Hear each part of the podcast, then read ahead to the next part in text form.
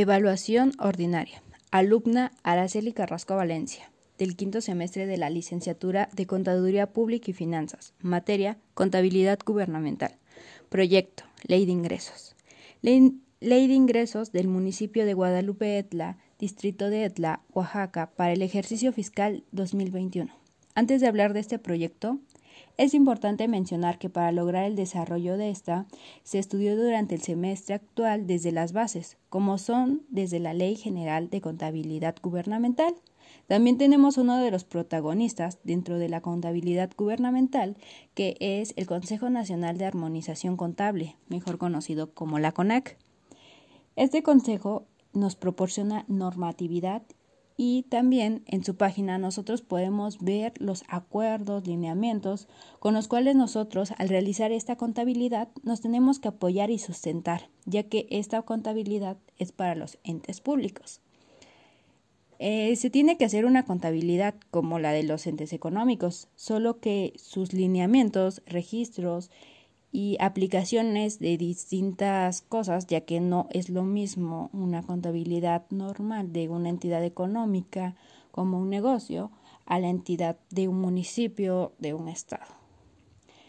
Bueno, en el artículo 46 de la Ley General de Contabilidad Gubernamental es la cual nos indica las entidades que están obligadas a realizar esta contabilidad, los cuales pues tienen que generar información contable, presupuestaria, programática y complementaria. La contabilidad gubernamental es un poco similar a la de los entes económicos, solo que varía, pues, por ejemplo, en, en generar la información. También en cómo van a realizar ciertos registros, ya que esta, pues, no tiene tantos ingresos como una entidad económica.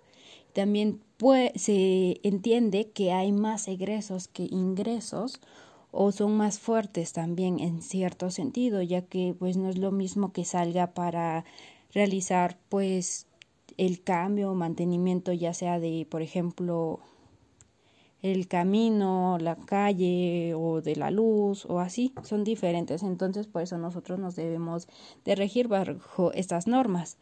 Eh, algo que encontramos, encontré muy similar dentro de esta contabilidad es que tiene como las NIF, pero aquí tiene las NICS, las cuales son las normas internacionales de contabilidad del sector público. Ahí podemos nosotros encontrar que pues en cierta parte pues sí se parecen, como por ejemplo en los postulados, necesidades, características de la información, se parecen, pero es importante ver y leer atentamente todo lo que nos está pidiendo. Algo también que voy a mencionar es que para la realización de la contabilidad Dentro de la CONAC nos marca pues dos acuerdos en los cuales se emiten el manual de contabilidad gubernamental. Uno es para el sistema simplificado básico y el otro es para el sistema simplificado general. En el cual aquí lo que cambia y debemos de tomar en cuenta es de que uno es para menos de cinco mil. En el caso de mi población que he realizado la ley de ingresos, pues esta en caso de hacer la contabilidad, por ejemplo, de este municipio, yo tendría que tomar en cuenta este manual.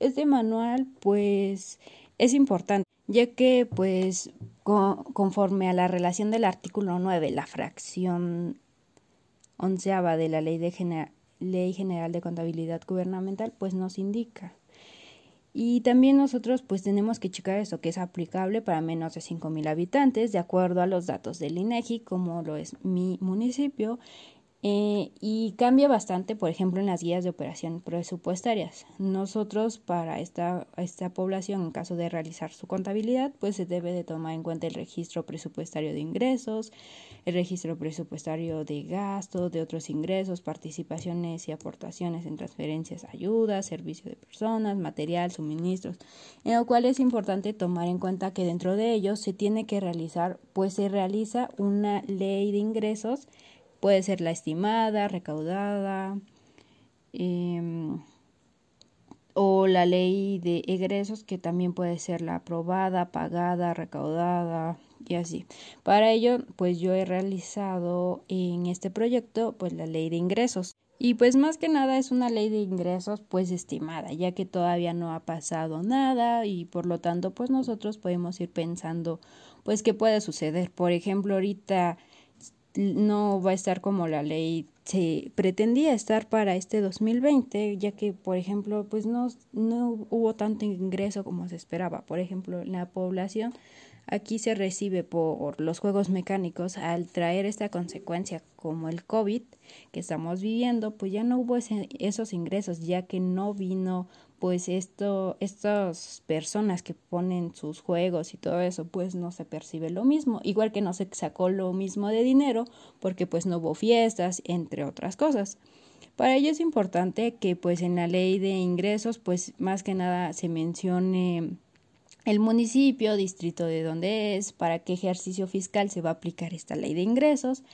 Y pues como primer título nosotros tenemos a fuerza que poner las disposiciones generales en las cuales pues se menciona de dónde es la población, a quiénes va dirigido, en qué este, en qué ejercicio, en qué año pues se va a aplicar, porque pues si no, ¿cómo se va a entender esto? También para comprender mejor esta ley, pues nosotros tenemos que anotar definiciones, conceptos, los cuales son muy importantes para comprender esta, más que nada. Eh, también cómo van a ser los pagos, cómo se va a obtener las contribuciones y después nosotros tenemos algo importante que son los ingresos estimados. Como menciono, es estimado porque pues pretendemos que esto se consiga. Puede que sea más, puede que no sea ni la mitad, son estimados. De ahí pues nosotros tenemos en los siguientes artículos se desarrolla cómo estos pues se obtienen, cuál es una base mínima, por ejemplo, pues del predial.